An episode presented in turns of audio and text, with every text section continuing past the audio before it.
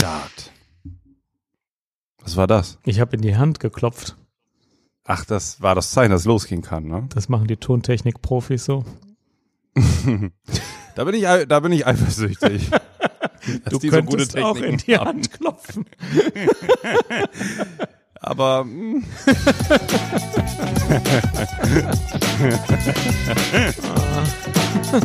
ah. Herzlich willkommen, Psychcast Folge 42 mit einem eifersüchtigen Psychcast-Partner. Hallo Jan aus Köln. Hallo Alexander, ich bin sehr eifersüchtig auf alles Mögliche, ich weiß gar nicht worauf, aber ich freue mich mit dir heute wieder quatschen zu dürfen. Ja, mich freut's, freut's auch und euch auch zu Hause herzlich willkommen und ähm, ja, schönen Dank für die ganzen Rückmeldungen zur neuen Psychotherapie-Richtlinie, die wir bekommen haben. Und du hast auch schon äh, mir erzählt, du hättest einen von den neuen Anträgen ausgefüllt. Erzähl mal. Ja, genau. Ich habe ähm, heute äh, angefangen, mich mit, den, mit der neuen Berichtsform da auseinanderzusetzen und das erste Mal einen Bericht zum Antrag diktiert. Ne? Das ist jetzt anders gegliedert. Ja. Da waren wir gar nicht so drauf eingegangen. Es war eine einzige Erleichterung. Es war wirklich ein Traum. Viel strukturierter. Es fängt so mit so ein paar soziodemografischen Daten an. Ne? Alter, Wohnort, Beruf. Dann Beschwerdeschilderung, aber dazu gleich noch psychopathologischer Befund ähm, Beschwerdedauer und ähm, so Beziehungsgestaltung und persönlicher Eindruck, das alles in einem, in einem Punkt. Und im nächsten Punkt, was mir sehr gut gefallen hat, kommt sowohl die biografischen Angaben, also die relevanten biografischen Angaben, dann aber direkt verknüpft mit der Psychodynamik. Also was sozusagen der Hintergrund, das äh, Muster ist, was zu Beschwerden führt. Äh, also viel äh, geraffter und nicht so langer Spannungsbogen wie in den alten Berichten. Also ich war zum ersten Mal von der neuen Richtlinie relativ angetan. Klingt in meinen Augen wirklich hilfreich. Ähm, ich bin mal gespannt, was die Kommentatoren vielleicht schreiben, wenn jetzt die Erfahrungen damit anfangen. Äh, aber das klingt ja schon mal hoffnungsvoll. Das war wirklich gut. Und die, der Umfang ist von drei Seiten auf zwei Seiten. Und es ist jetzt mit diesem neuen Format auch gut hinzubekommen, weil der Fokus noch viel mehr auf die relevanten Angaben, äh, der Fokus ist viel mehr gesetzt auf die Angaben, die wirklich interessant sind für die Behandlung des Patienten. Und es ist nicht mehr so eine Faktensammlung. Mhm. Das finde ich sehr gut, ja. Aber ich fand auch echt interessant, was noch nachgetragen wurde. Es gab ja auch ein paar Korrekturen zu dem, was wir in der letzten Folge 41 so gesagt haben. Und ähm, viele interessante Bewertungen unserer Hörerinnen und Hörer. Und jetzt wird's ja spannend. Jetzt ist sozusagen, wenn unsere Folge erscheint, ist eigentlich der 3. April. Montag, ne? Mhm. Das ist der erste Werktag, an dem nun diese neue Richtlinie in Kraft tritt. Ja, jetzt wird's scharf geschaltet. Gut. April, April, sagen wir da. Wir werden es weiter verfolgen und weiter kommentieren. Genau, werden deine Nachbarin auch weiter verfolgen. Pass auf, die Nachbarin, äh, ich werde die auch mal fragen. Warum haben wir uns fürs Thema Eifersucht heute entschieden? Das wirst du mir jetzt sagen. Ich weiß es ja nicht. ich weiß auch nicht mehr. Ich glaube, wir wollten über Sex reden und haben es uns nicht getraut. War das der Grund? Ich glaube nicht. Dann weiß ich keinen. Ähm, mhm. War vielleicht der Grund, dass Freud so eine interessante Einteilung zur Eifersucht hat? Wahrscheinlich nicht. Hat Freud eine Einteilung zur Eifersucht? Ja, die Komm, du alter Analytiker. Jetzt bin ich aber ein bisschen gespannt. Ja, ja, nee. Erzähl erstmal, was dich da inspiriert hat, Jan. Also. Eifersucht finde ich ein interessantes Thema. Und zum, zum einen bin ich der Meinung, es könnte zu viel Eifersucht geben und es könnte zu wenig Eifersucht geben und Eifersucht könnte auch ein funktionales Gefühl sein und es könnte ein dysfunktionales Gefühl sein. Also repräsentiert Eifersucht eines der Gefühle, die der Mensch so hat und hat alle äh, ja, Ausprägungsgrade, die Gefühle ebenso haben können und die psychiatrisch relevant sind. Aber Eifersucht ist ebenso wie Scham ein unterrepräsentiertes Gefühl, weil es irgendwie unmodern geworden ist. Und äh, deswegen finde ich es ganz interessant. Es spielt nämlich schon oft eine Rolle, finde ich. Oft aber irgendwie unter einem verdeckten, also unter einem Deckmantel. Mhm, mhm. Ja, ich bin gespannt. ähm, ich, ich würde vorschlagen, dass wir es so durchbesprechen, dass wir erstmal über das sprechen, was offensichtlich ist, wenn man nämlich einen Eifersuchtswahn hat und zu viel Eifersucht und dann darüber sprechen, ob man auch zu wenig Eifersucht haben kann. Okay? Können wir gerne machen. Bevor wir damit anfangen, wollte ich dir sagen, zu diesem Thema, was du dir ja überlegt hast, kann man ruhig sagen. Ne? Ja, kann man sagen. Hab ich dir und euch zu Hause ein kleines Rätsel mitgebracht, was wir jetzt über die Sendung lösen können. Und ähm, hat direkt mit dem Thema zu tun. Und ich habe zwei äh, Töne dazu, das Songausschnitt. Ich spiele den ersten jetzt ein, Jan. Mhm. Dann kannst du im Hintergrund da schon mal drüber nachdenken und die Hörer zu Hause auch. Und am Ende spiele ich einen zweiten Teil ein und dann können wir nochmal gucken, was es überhaupt mit dem Thema zu tun hat. Also hier kommt ganz kurz mein Einspieler zum Thema Eifersucht.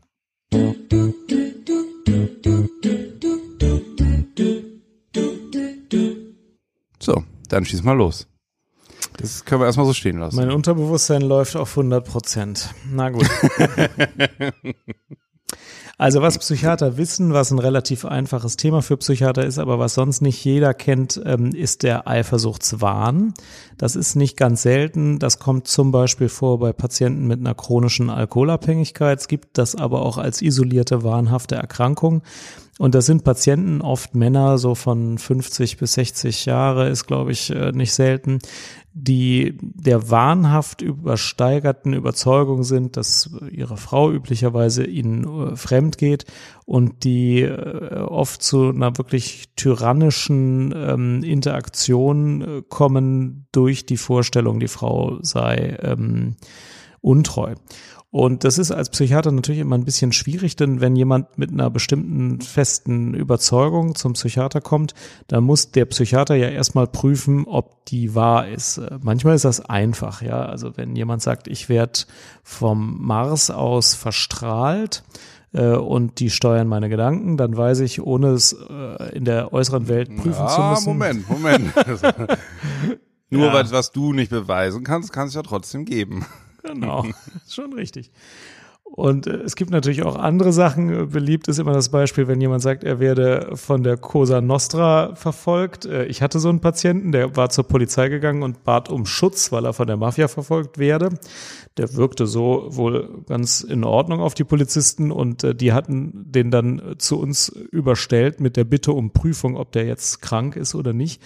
Äh, aber hatten schon in, ins Auge gefasst, dass der möglicherweise kerngesund ist und äh, der stellte sich uns auch vor und war völlig geordnet im äh, Gedankengang und äh, war überhaupt nicht auffällig. Und kurz drauf, wir hatten die Familie gebeten, auch mal dazu zu kommen, äh, bestätigten mehrere, dass es da also einen Konflikt mit einigen äh, italienischen Familien gäbe und dass da nichts Wahnhaftes dran ist. Also selbst wenn es typisch wahnhaft klingende Themen sind, dann muss man es natürlich erstmal objektiv überprüfen. Und beim Eifersuchtswahn ist das fast nie möglich. Wenn ich dann die Ehefrau frage, und betrügen Sie Ihren Mann, sagt die zwar nein, natürlich nicht, aber das heißt ja nicht, dass es nicht so ist. Also das ist manchmal ein bisschen schwer zu überprüfen und nur an dem Ausmaß der Verhaltensweisen kann man dann oft äh, letztlich einstufen, äh, ob das jetzt ein Eifersuchtswahn ist oder nicht. Aber die Patienten präsentieren dann häufig ein so ausgeprägtes Bild, dass also das gesamte Denken, Fühlen und Handeln geprägt ist von diesem Gedanken und äh, offenkundig normale Sachen wie einkaufen gehen oder so schon äh, auslösen, dass der Patient äh, total übersteuert reagiert, ähm, dann weiß man natürlich doch, wo man dran ist. Und äh, das gibt's als Wahn. Der ist äh, medikamentös nur so mäßig gut beeinflussbar, aber da weiß man also zu viel an diesem Gefühl ist einfach, kann einfach auch krankhaft sein. Das einfach. Ja, aber man muss ja keine, also das vielleicht nochmal, äh, das ist jetzt so die absolute Steigerung, denke ich, aber es muss ja keine Alkoholerkrankung vorliegen, ne? Nee, natürlich nicht. Das ist da nur ja, eine also, typische Symptomatik, aber das gibt's auch völlig ohne Alkoholabhängigkeit oder Konsum. Also weil die Situation Eifersuchtsanfälle vom Partner oder von einer Partnerin bis zu mehrfachen Polizeieinsätzen pro Woche, weil die dann immer wieder aufeinander losgehen, sich dann wieder versöhnen, wieder aufeinander losgehen also sowas kann ja durchaus auch sowohl jetzt ohne Wahn als auch ohne Alkoholerkrankung einfach als ähm, ähm, ja krankhaft äh, werdendes Gefühl äh, erlebt werden. Genau, da sind wir also, dann bei einem Eifersucht anderen ist ja sozusagen eine, eine Mischung aus Gef genau. Also du wolltest jetzt erstmal sozusagen die, die wo es psychiatrisch sozusagen eindeutig eine umschriebene Pathologie ist. Äh, genau, wo, wo jeder zustimmen würde, es kann ein zu viel geben, nämlich wenn es wahnhaft ist, dann ist es zu viel von diesem Gefühl und es ist definitiv krank. Und du hast völlig recht, man kann genauso eifersüchtig auch sein, ohne dass es jetzt ein Wahn ist, sondern einfach als äh, Empfindens- oder Verhaltensweise eines Menschen. Und auch dann kann man besprechen, ist das jetzt einfach zu viel und ist es krankhaft oder ist das einfach sehr viel und mein Gott, die Menschen sind halt unterschiedlich. Dieser Mensch hat jetzt dieses Gefühl recht ausgeprägt. Das könnte es ja auch geben. Mhm. Ja, genau. Also Eifersucht ist ja erstmal so eine, eine Mischung aus verschiedenen Gefühlen, ja. Ne? Also zum Beispiel ähm, äh, Schmerz um das verloren gegangene Objekt, also dass man glaubt, der andere findet jetzt einen anderen Partner toll und in, ich werde dann verlassen. Das ist ja sozusagen eine Verlustangst und eine Verlusttrauer und das ist eine narzisstische Kränkung gleichzeitig. Also ich bin jetzt nicht so viel wert oder ich bin nicht so gut wie der Rivale, der jetzt gerade scheinbar, zumindest in der Vorstellung, angehimmelt wird. Und dazu kommt dann eben die Feindseligkeit gegenüber dem Rivalen. Also das ist ja so sozusagen eine richtige, ein richtiger Blumenstrauß aus Gefühlen, der da kommt. Und er kann jetzt, ähm, genau, jetzt hatten wir Waren so als absolute Steigerung, aber das gibt's jetzt im normalen Maße dann gesteigert, so bis zum äh, Bereich, wo es sozusagen das Leben stark einschränkt. Ne? Und mh? Genau, ich glaube, wir müssen jetzt uns nämlich äh, erstmal von der Mitte aus vorarbeiten, um es besser abgrenzen zu können. Ähm, die meisten Gefühle haben ja ein funktionales Element. Also es gibt ja irgendeinen Grund, wofür ein Gefühl da ist. Hunger ist dafür da, dass ich motiviert werde, mir was zu essen zu beschaffen. Ähm, und Furcht ist dafür da, dass ich fliehe oder gegebenenfalls angreife, aber Gefühle lösen ja einen Handlungsimpuls aus. Und wenn das ganze System gesund und normal und rund läuft, dann sind die Gefühle funktional. Das heißt, sie helfen mir, irgendwas Wertvolles zu, zu machen oder irgendwas Sinnvolles zu machen. Und ähm, Eifersucht steht immer in so einem schlechten Licht, als hätte das gar keinen funktionellen Kern, als sei das immer schlecht, das zu haben. Genau. Dabei ist das meiner Meinung nach nicht so. Ich glaube, jo. Eifersucht schützt auch Bindungen und Beziehungen. Ähm, wenn ich eine, eine von mir gewünschte Bindung und Beziehung habe und sehe die gefährdet, vielleicht einfach auch durch einen anderen, was ja auch eine objektiv richtige Wahrnehmung sein kann, ähm, und werde dann eifersüchtig, dann kann das ja den äh, Handlungsimpuls auslösen, irgendwie meine Beziehung wieder zu verbessern, irgendwie zu schützen, also irgendwas zu unternehmen, dass meine Beziehung eben gerade nicht kaputt geht. Genau, und da, äh, also da würde ich dir auch absolut zustimmen. Ich würde in dem Punkt sogar noch einen Schritt weitergehen. Das Gefühl in der Entwicklung, also man weiß, dass ungefähr Kinder ab sechs Monaten Eifersucht empfinden können. Und das ist, hat auch einen Überlebenssinn oder das hat genau mit dem, was du beschrieben hast, eine Funktion, ums Überleben zu sichern, nämlich indem ich eifersüchtig auf meine Geschwister bin und mich wieder besser verhalte, so dass ich von, von den Eltern wieder anerkannt werde und auch wieder was zu essen bekommt. Also ein archaisches mhm Gefühl, um, um die Versorgung durch die Eltern in der Rivalität zu Geschwistern und so weiter sicherzustellen. Das ist eine absolut sinnvolle Sache und ist dann auch später, um Zweierbeziehungen zu schützen und so, eben ein Gefühl, was auch äh, handlungsweisen ne, und kommunikativ ähm, entscheidend sein kann in der Ausrichtung meines Lebens. So. Ja, dann, also, mh. dann haben wir nämlich äh, sofort in einem Streich auch schon definiert, dass es dann auch möglich sein müsste, zu wenig Eifersucht zu haben. Was ich ja, das sagst du, ja, das ja, hast du eben. Ich glaube, das ja, ist ja so. Eben, hast du eben Backstage gesagt. Ja, interessiert mich mal. Hat, hat Freud übrigens auch gesagt. Ja, ich glaube, ist auch was dran. Mhm. Also Eifersucht steht in diesem schlechten Karma. Alle sagen, ja, der ist so eifersüchtig, das ist irgendwie so kleingeistig, der lässt äh, seiner äh, Frau keine Freiheiten oder so. In dem Licht steht's heutzutage oft.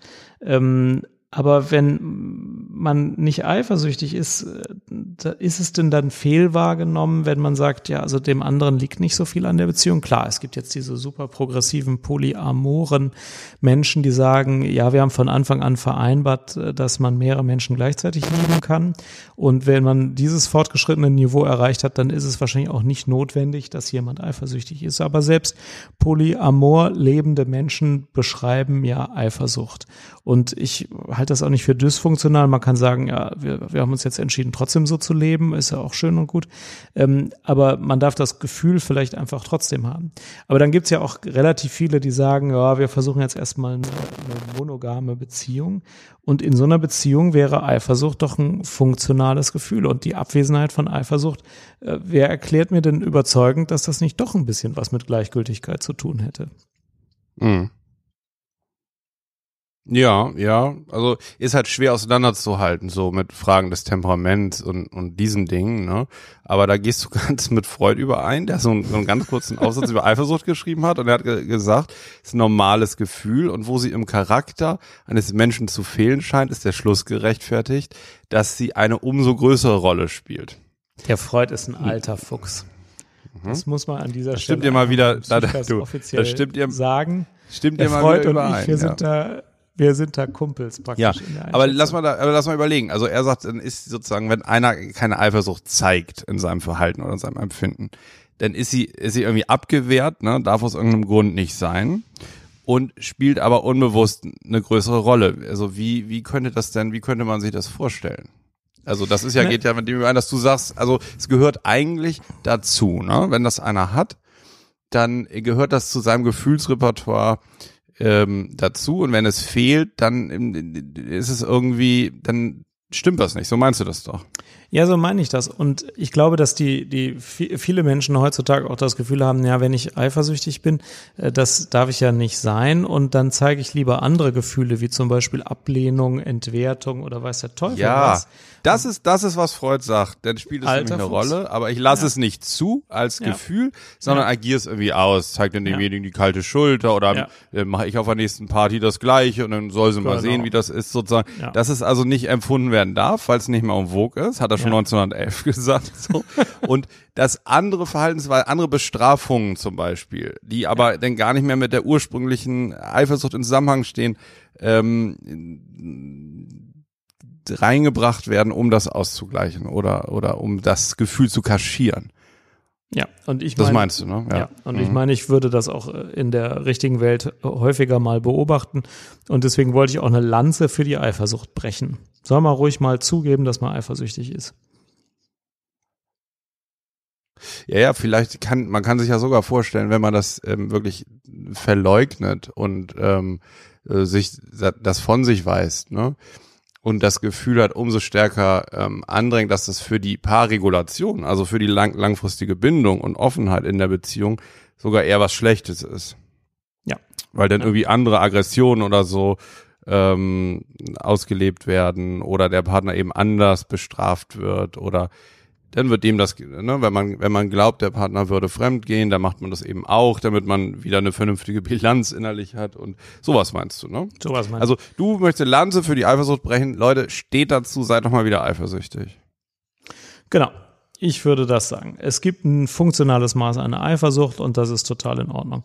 In äh, Film und Fernsehen wird Eifersucht ja, ist in Ordnung. In Film und Fernsehen wird das ja auch zelebriert. Eifersucht ist eine der häufigsten Mordmotive mhm. oder eines der häufigen Mordmotive. Und äh, in den TV-Soaps, glaube ich, die strotzen auch so vor Eifersucht. Aber wenn es dann einen selbst betrifft, dann hat es so ein uncooles, äh, uncoole Aura. Ja. Hm. Ich sehe häufiger mal Patienten, ja. die nur wegen Eifersucht. Hm? Ja, also ich finde, dass manchmal Traurigkeit geäußert wird, wo vielleicht auch Eifersucht in Frage käme. Also Enttäuschung von der Beziehung ist äh, so ein passives Gefühl, finde ich, während Eifersucht hat ja auch aktive Komponenten. Eifersucht ist so ein bisschen wie Wut. Das ist ja ein energiereiches Gefühl eigentlich. Da kann man auch eine ganze Menge von Handlungen draus basteln. Während Enttäuschung, Traurigkeit, äh, ja, das löst nicht so einen richtigen Handlungsimpuls aus, finde ich. Wie bitte? Ähm, Was löst es nicht aus? Kein Handlungsimpuls. Die Traurigkeit. Genau. Ich bin ja auch ein hm. Freund von einer dosierten Form von Wut, wenn sie passend ist, weil sie, äh, weil sie auch einen Handlungsimpuls auslöst. Ja. Also aktive Gefühle sind ja nichts Schlechtes. Also ich sehe ja häufiger mal Patienten, die sich wegen Eifersucht vorstellen. Ne? Und eigentlich ist häufig, wenn man das dann gemeinsam genauer anguckt, die Quintessenz auch, dass das beziehungsmäßig eine sehr aufregende, sehr lebhafte Geschichte ist, dass da verschiedene Situationen, die geschildert werden, eigentlich dafür sprechen, dass es eine höchst intensive und lebendige Beziehung ist, mhm. dass die Eifersucht aber vom Zeitgeist und, und sozusagen von der, also kognitiv einfach negativ bewertet wird. Ja, dass, ja. dass man dass die, dass die Meinung eine große Rolle spielt, dass so dürfte man nicht sein, das dürfte man nicht, nicht haben. Ähm, und dass aber äh, eigentlich auch von den, von den Partnern jeweils ein großer Gewinn daraus gezogen wird. Unheimlich aufregend, wenn man dann irgendwie so einen Hinweis hat, na, wieso liegen denn da jetzt zwei Kinokarten, mit wem war denn mein Partner im Kino und dann wird intensiv sozusagen gestritten und dann kommt raus, dass das gar nichts Schlimmes dahinter steckt, ja, und dann kommt die Versöhnung. Also ganz intensive Beziehungen. Das können so Leute ähm, wie wir uns gar nicht mehr vorstellen, glaube ich. äh, doch, wir können uns das auch noch vorstellen, aber äh, nur theoretisch natürlich. Sag mal, ähm, Was war denn das für ein Jingle, den du da eben gespielt hattest? Ach so, genau, den meinst du hier, ne?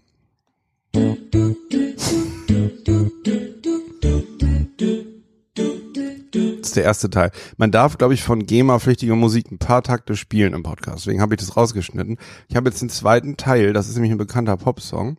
Achtung. Und dann, dann sage ich dir mal, was, was da jetzt die Quintessenz bezüglich Eifersucht draus wäre. Meiner Meinung nach.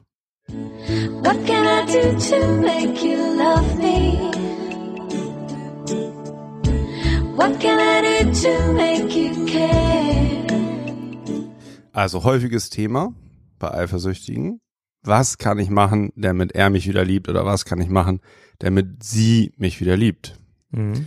Und da ist ja leider die Antwort. Und das ist so ein bisschen, und da können wir vielleicht auch noch sprechen über diese Schwierigkeit an der Eifersucht. Das ist ja häufig der Wunsch, dann Kontrolle über die Situation zu bekommen. Und dann äh, kommt es zu Verhaltensweisen, die ja schwierig werden. Also Eifersucht führt ja häufig in die Schlussfolgerung, jetzt muss ich Kontrolle über meinen Partner haben. Ich muss jetzt rausfinden, was da wirklich los ist. Und ich muss solche Situationen begrenzen. Also die dürfen nicht mehr sein so ein bisschen in diesem Pop-Song so umgearbeitet, ne? What can mhm. I do mhm. to make you love me?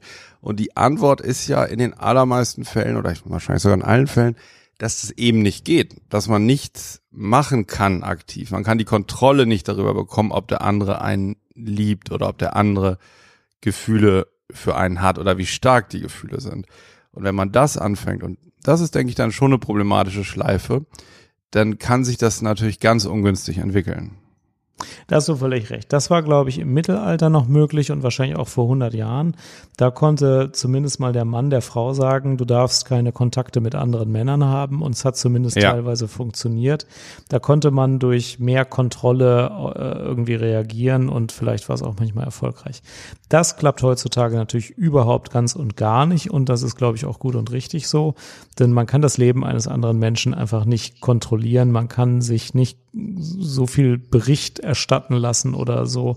Und das führt auch immer zu negativen Reaktionen. Also ich weiß aus Patientengeschichten, dass dann äh, der Mann beispielsweise der Frau verbietet, äh, Freunde zu treffen an öffentlichen Veranstaltungen wie Sport im Team oder so teilzunehmen.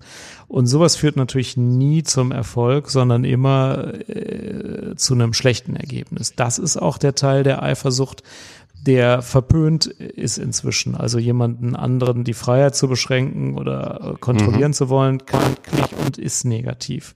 Man kann natürlich andere Sachen versuchen, um einer Beziehung wieder mehr Attraktivität zuzuführen. Ähm, aber Kontrolle oder ähm, Kontaktverbote, die führen doch meistens nicht zum gewünschten Erfolg. Ja. Ja, und überhaupt, ne, das ist schwierig, selber was zu tun, um den anderen dahingehend zu beeinflussen, einen wieder zu wollen oder einzuschätzen, einen wieder ähm, attraktiv. Äh, ja gut, da kann man noch an einem eigenen Äußeren arbeiten, aber den, also vom, beim anderen zu machen, dass er einen liebt, das ist ja häufig der Wunsch, wenn so große Eifersucht eine Rolle spielt, ja. Also da gibt's dann den fantasierten oder echten Rivalen und ich möchte jetzt machen, dass die Partnerin oder der Partner also mich wieder vergöttert. Mhm. Oder zumindest liebt. Ja. ja. Ja. Ja. Und da habe ich das Gefühl, da biegen manche falsch ab an der Stelle. Und, und, also weil ein Schritt wäre ja, sich auch mit der Eifersucht zu zeigen, das, was wir eben gesagt hatten, ne? Und nicht irgendwas rumzumanipulieren. Also das finde ich auch. Wenn man dann sagt, also ich bin eifersüchtig, ähm, dann zeigt das ja schon auch, du bist mir wichtig und unsere Beziehung ist uns wichtig. Das ist besser, als wenn man dann sagt, also was ganz schlecht ist, ist, du darfst jetzt sowieso keine äh, potenziellen Sexualpartner mehr treffen in allen möglichen Kontexten. Das ist sowieso unmöglich und auch schwachsinnig.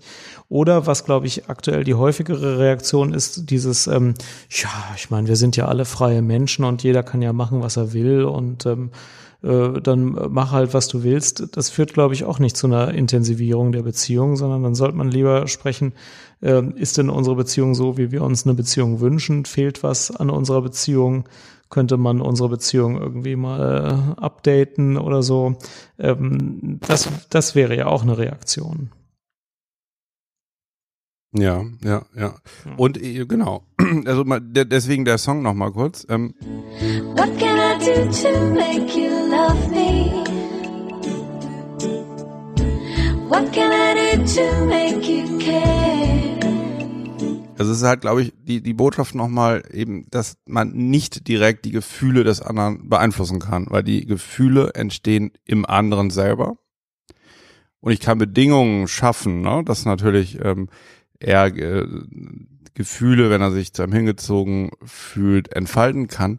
Aber ich kann eben nicht direkt die Gefühle beeinflussen. Und das ist, glaube ich, eine Grenze, ähm, das ist ein guter Anfang, die anzuerkennen, diese Grenze. Mhm. Ich habe mal geguckt, was auf Twitter uns an Fragen gestellt wurde zum Thema Eifersucht und da wurde gefragt, äh, inwieweit wir jetzt beispielsweise mal denken, ob äh, Eifersucht ein angelerntes Verhalten ist, ein erlerntes Verhalten und deswegen auch besonders kultursensibel ist oder kulturabhängig ist. Ähm, ich glaube aber auch, dass Tiere auch, äh, also andere Tiere als wir Menschen ja. auch Eifersuchtsverhalten zeigen. Ich meine, da ist es ja besonders wichtig, die Rangordnung, die Hackordnung und eben auch die sich in den äh, partnerschaftlichen Beziehungen zeigende Ordnung zu verteidigen. Also ich glaube, Tiere haben da keine Schwierigkeiten mit der ja. Eifersucht oder so. Was für Instinkt also spricht nee, und weniger an, antrainiert, meine ich. Ja, ich, ich glaube auch.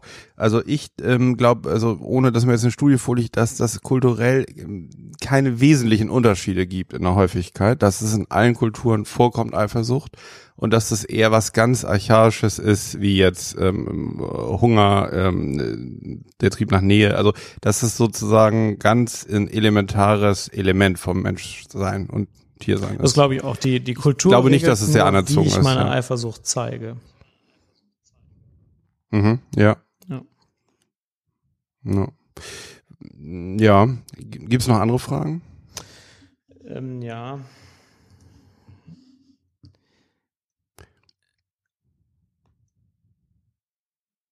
Weil sonst, wenn du suchst, ein Aspekt nochmal, wollte ich auch nochmal mit dir drüber sprechen. Ähm, projizierte Eifersucht. Ne? Also man kann das ja jetzt aus, aus mehreren äh, Ebenen betrachten und neben dieser realen Ebene, zu der es ja vielleicht gar nicht allzu viel zu sagen gibt, ne, als dass man Eifersucht empfindet, Trauer, äh, Wut, narzisstische Kränkung, wenn das geliebte Objekt ähm, mit einem Rivalen liebäugelt, ja, oder wenn man also in Konkurrenz steht, ist eine Verlustangst. Das ist die eine Sache. Und dann gibt's ja aber auch die projizierte Eifersucht. Und zwar, ähm, wenn man eigene Wünsche hat, außerhalb der Partnerschaft, jemanden mit jemandem was zu haben oder jemanden gut findet und diese eigene Versuchung hat, kommt es da häufig zu dieser projizierten Eifersucht im Sinne von, naja, der andere ist ja auch nicht mhm. besser. Mhm. Also, dass man das, was man sich selber wünschen würde, beim anderen glaubt wahrzunehmen, ah, so wie sie jetzt gestern meinen Kollegen da angeguckt hat, ja, um sein eigenes Gewissen sozusagen zu beruhigen. Mhm. Die projizierte Eifersucht kann immer auch ein bestimmter Anteil daran sein, ja. Also wirklich unter der Überschrift so, naja, guck mal, mein Partner, meine Partnerin ist ja auch nicht viel besser als ich. Dann kommt es wieder zu so einem inneren Ausgleich. Weil, das muss man ja sagen, eine monogame Beziehung verlangt einem ja äh, schon ab dann bestimmten Versuchungen und Verführungen eben nicht nachzugehen, ganz bewusst. Damit sind die aber nicht weg. Ja. Ne? Und da hilft das manchen eben zu, zu sehen, ähm, in, im Sinne einer Projektion auf den anderen zu spiegeln und zu gucken, aha, guck mal, gestern da an der Kasse, da hat sie den Kassiererin so angelächelt und so. Das war doch bestimmt sowas, was ich auch immer mache, wenn ich mal so flirte. Mhm.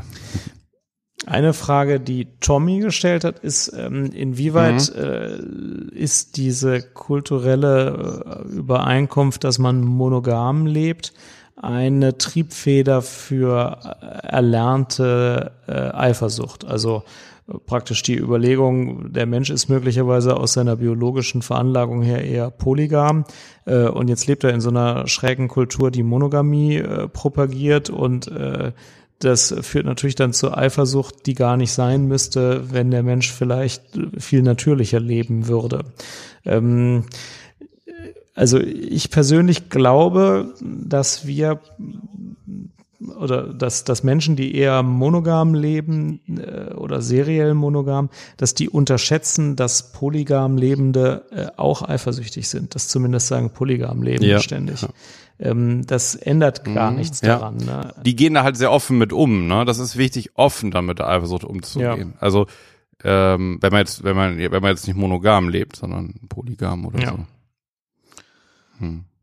Ähm, ja, und was ist seine Frage? Ähm, ja, warum wir eigentlich monogam Nee, das ist nicht die Frage. Die Frage ist, ob die äh, Eifersucht vielleicht auch daher rührt, dass wir äh, die Leute zu Monogamie äh, irgendwie drängen, auch wenn das vielleicht gar nicht so, so normal ist. Ist halt schwer zu beantworten. Ich glaube ja, ja, ja, aber ich finde den, den Gedankenansatz ganz interessant, weil wenn sich eine Gesellschaft entscheidet, die Monogamie als das Anerkannte und, und Schätzenswerte anzusehen mhm. ne? und das ja auch durch die Institution Ehe zu schützen, heißt es eben nicht, dass die anderen Verführungen alle weg sind. Das ist ja ganz korrekt, klar ja. sagen. Mhm. Das ist ja eine absolute Illusion, ja. ja. Und so, sobald ich die selber habe, kann ich die auch auf meinen Partner projizieren, ja. Wieso sollte ich davon ausgehen, dass mein Partner die nicht hat? Und das ist auch dann diese Normalität der Eifersucht, ja.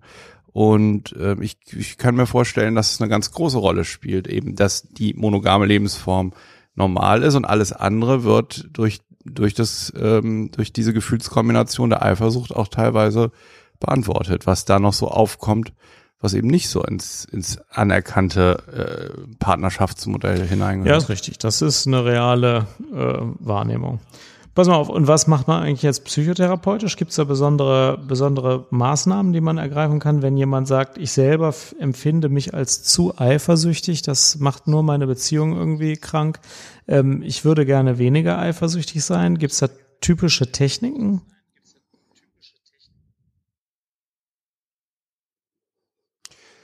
Ähm, ja, das trifft so das, was wir vorhin besprochen haben. Meiner Meinung nach ähm, da gibt's verschiedene Techniken, aber das sollte nicht das Ziel sein. Also das ist eigentlich das Erste, was ich jetzt persönlich mit Patienten bespreche, solange die jetzt keine wahnhafte äh, Erkrankung haben, ja, dass es hier nicht darum geht, die Gefühle abzuschalten, weil das wünschen die sich ja, ja häufig. Ne? Ich bin immer so eifersüchtig und dann müssen wir uns immer auseinandersetzen und dann fliegen die die ähm, Teller durch die Wohnung und äh, das bewerte ich als negativ. Jetzt möchte ich das alles weg mhm. weghaben.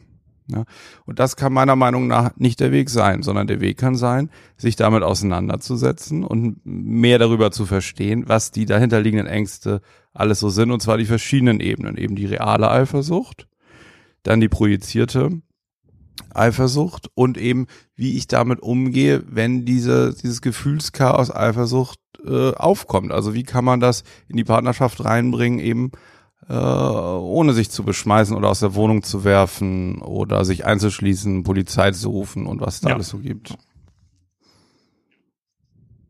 Eine Technik, um Eifersucht wegzumachen, das wäre ja wirklich die absolute ähm, ja, Einschränkung der Vitalität. Ja? Also kennst du da was so aus dem VT-Bereich? Ja, also das sind die normalen VT-Techniken. Also ich mache eine, eine ähm, Verhaltensanalyse. Ich gucke erstmal, was, was war der Auslöser, was für ein Gefühl entstand dann, wie habe ich das ausgelebt. Äh, und in dem Moment, wo ich das in Ruhe durchspreche, mache ich ja schon deutlich, dass es äh, nicht das Ziel sein kann, keine Gefühle zu haben, wie du eben sagtest, sondern dass ich einfach nur prüfen muss, mhm. war das jetzt mhm. angemessen oder unangemessen? Und eine angemessene Eifersucht ist ja ist ja kein Interventionsgrund. Wenn der Patient sagt, ich habe immer wieder selber das Gefühl, unangemessen stark eifersüchtig zu reagieren, dann kann das ja auch Gründe in der Vergangenheit haben, dass man vielleicht mal was erlebt hat, was so, so eine Übersensibilität verursacht. Und dann kann ich ja in jedem einzelnen Punkt wieder gucken. Also ist jetzt, genau. wenn jemand äh, einen Scherz mit der Kassiererin Kassiererin am Supermarkt macht, ist das ein Grund, drei Tage lang zu Hause äh, nur Streit zu haben und zu, und zu sagen, äh, du bist ein Flittchen. Ähm, das kann man ja in Ruhe dann durchsprechen und dann kommt an sich, äh, dann kommt äh, von, von selbst heraus praktisch, dass man da verschiedene Variationsstärken, äh, Modulationsstärken zur Verfügung hat und was vielleicht jetzt angemessen sein könnte. Ähm, aber das ist keine spezifische Technik, sondern das, das ergibt sich einfach im Rahmen einer Gesprächspsychotherapie dann ganz von selbst. Mhm, ja, ja. Also Eifersucht alleine oder Anstrengung mit Eifersucht äh, ist weder jetzt eine Krankheit noch eine äh, Therapieindikation. Äh, da geht's jetzt erstmal dann ums Einordnen und das habe ich schon häufiger erlebt, dass dann Patienten eigentlich auch zufriedener mit ihren Gefühlen nach Hause gegangen ja. sind wieder. Gut, haben wir noch was zum Thema Eifersucht zu verkünden? Wieso ist denn das so, also als du mir das ja. jetzt vorgeschlagen hast, ne? Äh, dachte ich so, ja, okay, können wir mal drüber sprechen. Aber warum ist denn das, ist meines, meines Erachtens nach ziemlich von der Bildfläche verschwunden, so, ne? Als äh, äh, gesellschaftlicher. Das ist das gleiche wie mit Scham und Traurigkeit. Negative Gefühle haben total schlechtes Standing, ja. das ist total weltfremd. Alle wollen immer entspannt, gechillt, fröhlich und glücklich sein, das ist ja auch schön und gut, aber so ist das Leben nicht. Ja, es gibt auch negative Gefühle, es gibt Angst, es gibt Traurigkeit, es gibt Sinnlehre, es gibt Verzweiflung, es gibt Scham und es gibt äh, Eifersucht. Das sind äh, negativ konnotierte Gefühle, die gehören einfach auch zum Leben dazu, aber das will heutzutage keiner mehr haben, alles zu anstrengend, äh, lieber sich eine Tablette dagegen verschreiben lassen und diese Gefühle nicht mehr haben wollen. Das ist irgendwie so ein ganz schräger gesellschaftlicher Trend, dass man äh, auf Facebook nur noch leckeres Essen und fröhliche Stunden äh, und alle lachen äh, postet und äh, dann denkt man nach einer Zeit, das Leben bestünde aus positiven Gefühlen. Das ist ja völliger Blödsinn. So. Und, nee, und das macht der Psychkast nicht mit. Nee. Das macht der Psychkast nicht mit, ja. Wir beschäftigen uns auch mit solchen in, inzwischen wirklich zu Unrecht ja. in die dunkle Ecke verschobenen Themen wie, wie ja. Eifersucht. Wobei Eifersucht finde ich, es ist auch ein Thema, das ist, ähm, das schwankt so im Laufe des Lebens. Das ist nichts Statisches. Ne? Es ist nicht ein Mensch, ein ganz eifersüchtiger Mensch und ein anderer ist ganz wenig eifersüchtig. Das ist ja in verschiedenen Lebensphasen Correct. ganz unterschiedlich. Und ich will jetzt gar nicht dich zu viel mit Details von mir belästigen, Jan, aber so, wenn ich so, so an die Jugend, ne, meine Jugend in den 90er Jahren zurückdenke, da war das alles noch ein wesentlich größeres Thema als heute. also, Kannst du es nachvollziehen? Das kann ich sehr gut nachvollziehen. Das, also, das ist natürlich Lebensalter abhängig, ähm, ein bisschen, ja. Ja. ja. Und, und da muss ich sagen, ne, wenn ich da jetzt so dran denke, wie das damals war, als noch solche Gefühle dann auch mehr, also man hatte ja auch ein bisschen mehr Zeit und Gelegenheit, dem auch mal so nachzuspüren, ne, und irgendwie eine geile äh, Mixkassette reinzuschmeißen, so von der, von mhm. der Ex-Flamme oder so. Und sich dann ein bisschen diesen Gefühlen hinzugeben und so. Das war auch schon alles eine ganz gute Zeit, finde ich. Jetzt sind wir ja ein bisschen äh, angekommen, ne, sage ich mal, beruflich und privat. Und ähm, aber also ich finde das ähm, ja, das das wandelt sich so im Laufe so eines Lebens und man weiß ja nicht so, wie es weitergeht. Aber es hat auch immer viel mit den Umständen zu tun, ne? Also wie was man für einen Partner, was für eine Partnerin hat, wie gefestigt so der Lebensplan ist und so, ich glaube, also jeder von uns oder auch jeder, der zuhört, könnte auch plötzlich äh, aus, aus äußeren Faktoren einfach eine sehr eifersüchtige Phase kriegen. Ja, genau, denn das ist auch so eine komische Vorstellung. In dem Moment, wo ich in dieses schreckliche Reihenhaus einziehe, äh, habe ich keine Angst mehr vor der Zukunft, bin ich nicht mehr eifersüchtig, wenn meine Frau mit dem Nachbarn flirtet äh, und bin ich nicht mehr traurig, äh, wenn äh, mein Vater stirbt. Äh, das sind aber alles völlig falsche Annahmen. Ja. Also diese Gefühle bleiben, also du hast ja, schon recht, also ja. mit, mit 23, wenn man äh, mehr Testosteron als Blutkörperchen im Blut hat, ist die Eifersucht, stellte sich nochmal anders dar. Das ist schon korrekt. Aber ähm, nichtsdestotrotz äh, bleiben diese Gefühle ja aktiv. Ja, ja, ja, ja. Hm. Ja, ich würde sagen, also das Thema Eifersucht Ach, war das mal wieder schön, Jan. abschließend besprochen, da kann man gar nichts anderes mehr zu denken. Nee, ich, oder ich würde umgekehrt sagen, da könnte man jetzt noch stundenlang drüber sprechen. Oder? Ja. ah, schön. Jan, ähm, ich wollte dir noch erzählen, ähm, oder, oder vor allen Dingen den Hörerinnen und Hörern zu Hause erzählen. Äh, wir machen ja jetzt unser Qualitätsprogramm Richtig. seit 42 Folgen. Ne? Und heute haben sich jetzt wahrscheinlich die alle ein bisschen erschrocken, die letzte Woche dachten, äh, oder letzte Sendung dachten, ach super, Richtlinie, hier gibt's äh, richtig ähm, Infos, äh, Fachinformationen sozusagen. Und jetzt geht's hier wieder im Plauderton einher.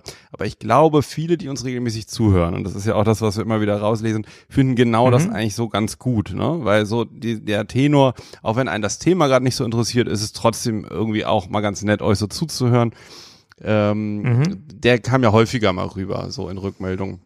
Also haben wir uns jetzt überlegt, wir machen genauso weiter. Ähm, und da kam ähm, unter dem Aspekt, dass wir uns äh, überlegt haben, natürlich den Psychcast kostenlos zu lassen und wir wollten damit ja sowieso jetzt nie Geld verdienen, haben wir ja auch nicht die letzten äh, zwei Jahre. Jetzt kam, finde ich, ein ganz cooles Portal auf uns zu, das heißt Steady HQ, kontinuierliche Steady Qualität. Q, Steady, genau, kontinuierliche Qualität. Und die ähm, machen Finanzierung von Unkosten sozusagen oder von, von Ausgaben für kostenlose Projekte. Der Psychos ist kostenlos, aber wir zahlen natürlich Serverkosten und für Auphonic, also für die Audiobearbeitung, zahlen wir Geld, für die Hardware, dann Softwarelizenz von Logic und so weiter. Und die haben uns jetzt mal angeboten, eine ähm, sozusagen einen Hörerkreis mit euch zu bilden, von denen, die sagen, ach, ich höre jetzt schon so lange zu und ich würde mich jetzt an den entstehenden Kosten beteiligen. Also Psychcast bleibt kostenlos, aber man kann, haben wir uns jetzt erstmal überlegt, drei Euro im Monat über die Steady HQ ähm, auf einen, über alle möglichen Zahlungsmöglichkeiten einzahlen und gehört dann sozusagen zu den Psychcast-Unterstützern. Und wir wollen 75 Euro im Monat zusammenbekommen darüber, um Serverkosten und die anderen Lizenzen bezahlen zu können.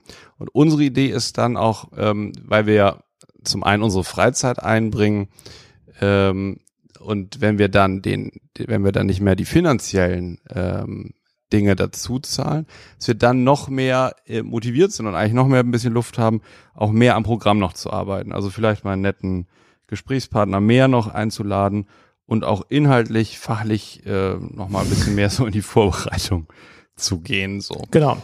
Das würden wir ja, einfach cool so finden. Sagen? Ihr würdet dafür Karma-Punkte kriegen. In, äh, in, in einer besseren Welt würde das auch belohnt werden. In der realen Welt ändert sich zwischen dem normalen Psychcast-Programm äh, und wenn man Unterstützer ist, nichts. Äh, es bleibt gar alles nichts. gleich, es bleibt ja. alles kostenlos. Es gibt auch keine Werbung. Es ist, äh, also, wobei, das haben wir noch gar nie entschieden, aber es bleibt erstmal alles völlig gleich. Ja, aber äh, äh ja, genau. Aber die Steady HQ richtet sich speziell am Podcast, die ähm, von ihrer Position her, und wir sind ja beide Mediziner, wir sind beide Ärzte, irgendwie passt das nicht so mit der Werbung. So, wenn wir jetzt sagen, wir wollen uns finanzieren und wollen euch jetzt irgendwie da über, über irgendwelche Nahrungsergänzungsmittel Werbung machen, das, da würde es mir nicht mit gut gehen, muss ich ganz ehrlich sagen. Also nee, ne, da gab es jetzt häufiger schon Angebote und die Überlegung, also das wollen wir nicht machen, weil wir auch deutlich machen wollen, dass wir das erzählen, was wir für richtig halten oder wenn es Fachthemen sind, auch einfach unabhängig das sagen wollen, ähm, von dem wir glauben, dass das wissenschaftlich fundiert und richtig ist. So.